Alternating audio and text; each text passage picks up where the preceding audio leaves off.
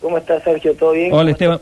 Acá estamos, bien, este, bueno, eh, discurriendo, eh, vos que has sido una persona de, de- de mucho trajín, a la hora de volverte un fin de semana largo, ¿qué recomendás? Eh, los que no laburan el día lunes, por ejemplo, salir tempranito hoy a la mañana, quedarse un rato más, salir después del almuerzo, o a la noche o a la madrugada.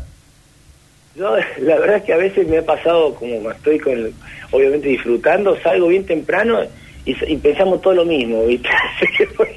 Así que la verdad que, que es medio complejo de dar una definición, pero lo más importante es volver tranquilos. Claro. Tuvimos una excelente vacaciones con un clima hermoso y bueno, tomarse las cosas con calma porque la verdad que, que Córdoba tiene carreteras muy seguras, eh, pero así todo tenemos que tomar con responsabilidad el regreso, ¿no? Pero por lo general siempre a primera hora de la mañana y, con luz de día, no, no salir de noche, son es el horario que por lo general eh, tomo, ¿no? En lo personal. Está bien, sí, sí, me, me, me sumo a eso y sobre todo eh, esto de, de- de- de llegar a la noche y, y pegarlo con el día laborable, más bien un día para, para descansar en casa. Bueno, hablando de rutas, creo que siempre la ida es mucho más relajada que la vuelta, ¿no? Pero me parece que eh, con el enorme movimiento que ha habido en las rutas eh, no ha habido grandes inconvenientes, ¿no? No ha habido, eh, No, de no. accidentes creo que no hay, no hay noticias. Mira, por lo menos hasta ayer en la tarde, que siempre tenemos lo- los partes de prensa de la policía, no, no me contan, pero no sé el último, lo que es la última etapa. Claro. Pero la, la verdad que hablando de 400.000 turistas, miles de excursionistas, realmente el tránsito es muy importante en la provincia, pero como siempre digo, Sergio, creo que Córdoba en eso, eh, la inversión que, hemos tenido en los últimos años de infraestructura, lo que hace a, la conexión eh, terrestre, eh, nos garantiza realmente un tránsito seguro, cómodo, pero siempre que meter, siempre, siempre digo, la responsabilidad personal, lo mismo, ¿no? Cada vez entender que tenemos que ser prudentes, que respetar los contextos viales que tenemos. Y bueno, uno puede eh, media hora, una hora llegar un poquito más tarde, pero el tema es tomar la responsabilidad del caso. ¿no?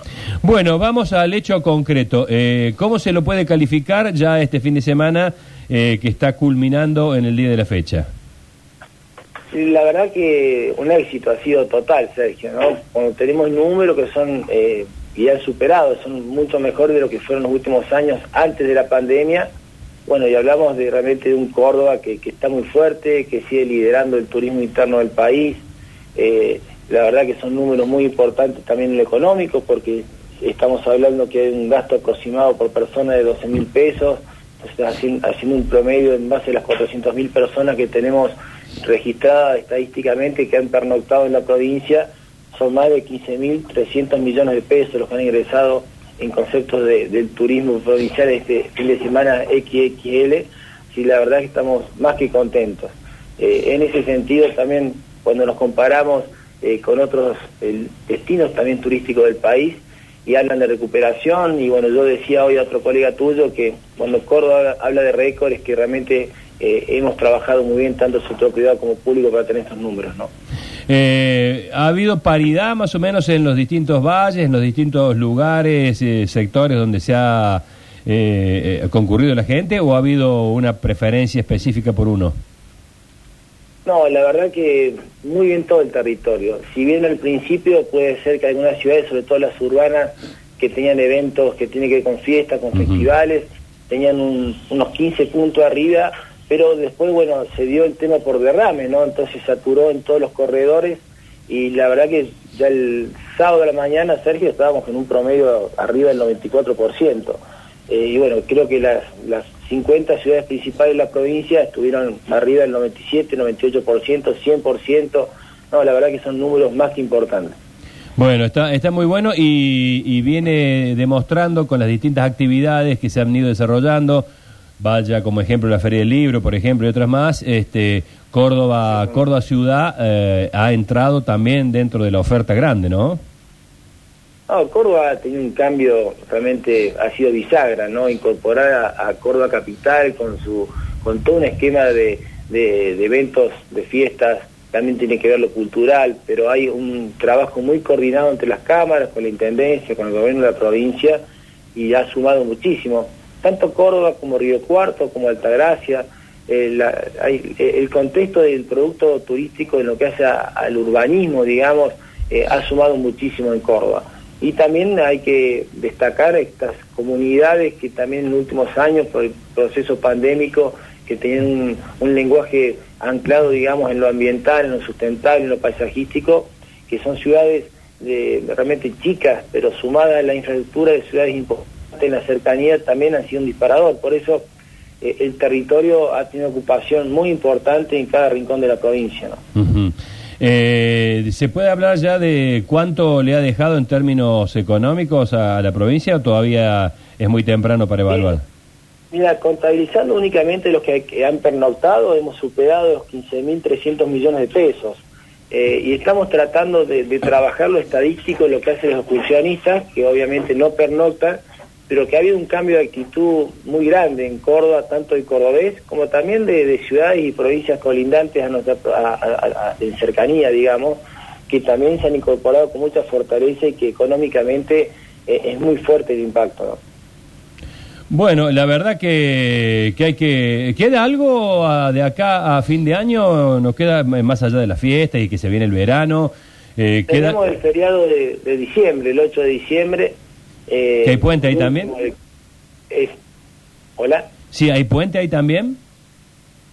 El 8 de diciembre creo que se hace fin de semana largo, no sé, no lo tengo acá, Sergio, justo marcado. A ver. Pero el Día de la Virgen. Sí. sí, sí, es feriado largo. Pero el último, el último feriado. No sé si justo cae como... Cae jueves, seguramente. Sí, está como puente. Acá lo tengo ya incluso en el, en el almanaque ya del celular.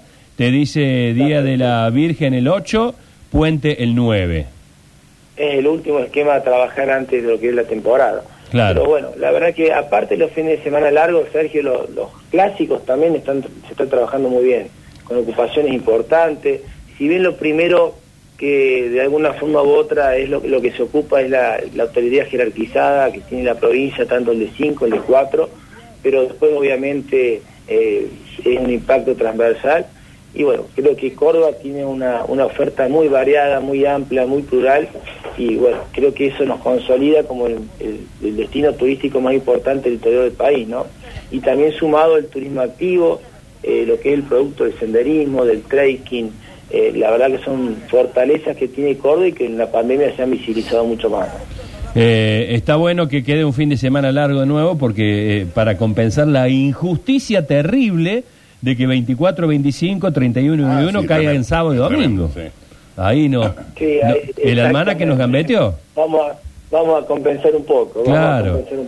Eh, Esteban, para, para ir cerrando, eh, ¿turismo internacional tienen algún dato? Porque, eh, digamos, con la diferencia de dólar, sabemos que cada vez que hay un partido de fútbol por Libertadores, cuando vienen de Chile, de Paraguay, de Brasil, de Uruguay, vienen y se gastan todo.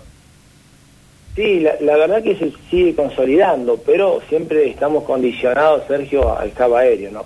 Nos pasó en el partido que tuvimos en el Cható, la final de la Conmebol, que tuvimos un marco positivo, pero de haber tenido un hub mucho más desarrollado, la mm. presencia de brasileño y ecuatoriano hubiera sido mucho más importante. ¿no? Exactamente.